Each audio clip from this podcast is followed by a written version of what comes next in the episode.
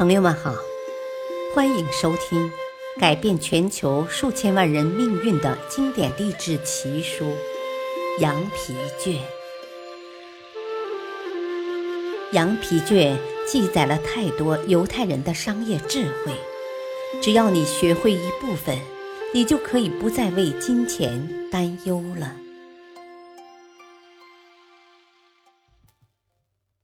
第十章。十天改变一生，终极突破。第四集，方法总比问题多。你经常说的一句话可能是：“我们以前从没那么做过”，或者“这个问题好像很复杂，很难解决”。这些话在我听起来就像是腐蚀你的慢性毒药，是慢慢吞噬你身体的响尾蛇。没错，在做事之前，你可能会有一丝担忧，我也一样，但我从不拖延，从不找借口，我唯一花时间的是寻求方法。只有最愚蠢的人才会在找借口上浪费时间。你必须相信，方法总比问题多。只有这样，你才能迎接新的挑战，品味久违的成功。你必须把思考借口的时间用来思考解决问题的方法，揭开自己的伤疤。你可能想减肥、戒烟，学习一门技术，与好久没联系的朋友重新联系。可是你在犹豫，迟迟不能开始你的行动，因为你认识不到问题的严重程度。对美食的依赖会令你发胖，爱人可能会因此另寻新欢，吸烟令你的肺黑得像煤炭一样。并早早死于肺癌，能力的欠缺让你没有养家糊口的本领。朋友在疏远你，你渐渐成为一个孤立的人，最后郁郁而终。所有这些只是因为你现在的拖延，你的誓言如同垃圾一样。你应该在纸上写下你要做的事。然后像我刚才说的那样，把最严重的后果写出来，而不是写些无关痛痒的东西，让他们像盐一样不停的洒在你的伤口上。在拖延的时候，惩罚自己。上面跟你说了一些改变思考方式的方法，你必须严格执行。不要找任何愚蠢的理由。要知道，一生的时间是极其有限的，这限定了你在追求卓越的同时，必须抓紧时间。如果你觉得实行这些方法比较吃力，你应该更加严格要求自己。你必须惩罚自己，培养自己迅速高效的做事风格和习惯。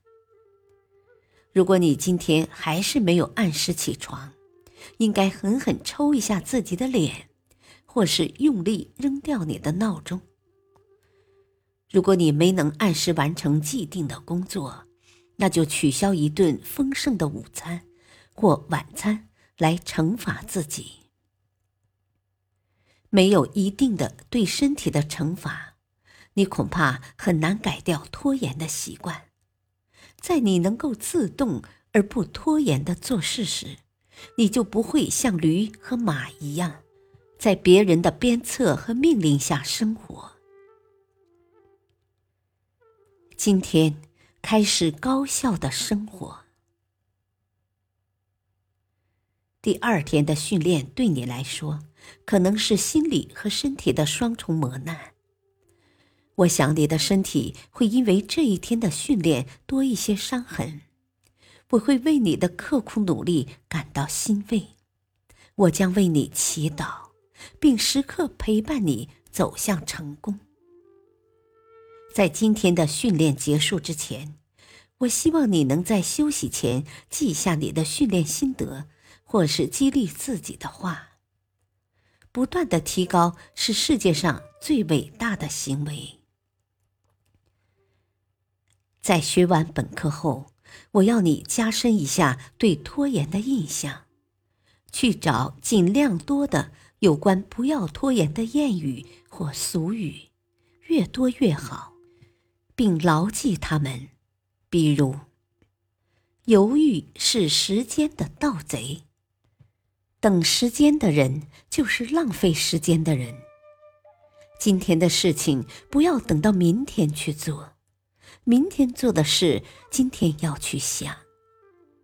时间的梨在勤奋者的额头开出无数条智慧之渠。懒汉可以撕掉日历，但不能留住时间。尽量多找些，这对你很有用。第三天。没有目标，人生行若游魂。你前进的方向在哪里？大千世界，芸芸众生，个人有个人的活法。我不能强求每个人都志存高远，都能成为什么杰出人物。但是你起码不应该做得比别人差，起码应该让你身边的人感到舒服。我并不想谈那么多伟大的人生理想。不错，这应该算是终极目标，但这毕竟难以驾驭。我们只要把每一小步走好，使每一个小目标都能达到。终极的成功便自然会到来。我们中的大部分人由于自身的惰性，懒得制定平时的目标。我们平时经常用到的目标是中期目标和近期目标。中期目标就是离现在稍微远一些，但又不像终极目标那么远。比如说。一个月内，我要达到电脑操作的中级水平。十周内，我要完成这个函授课程。近期目标就是马上要行动的目标，比如今天我要完成这个稿子的初稿。明天中午前，我要见三个客户。想想看，你是不是经常会有中期目标？但近期目标却很少去考虑，这就是我说的惰性。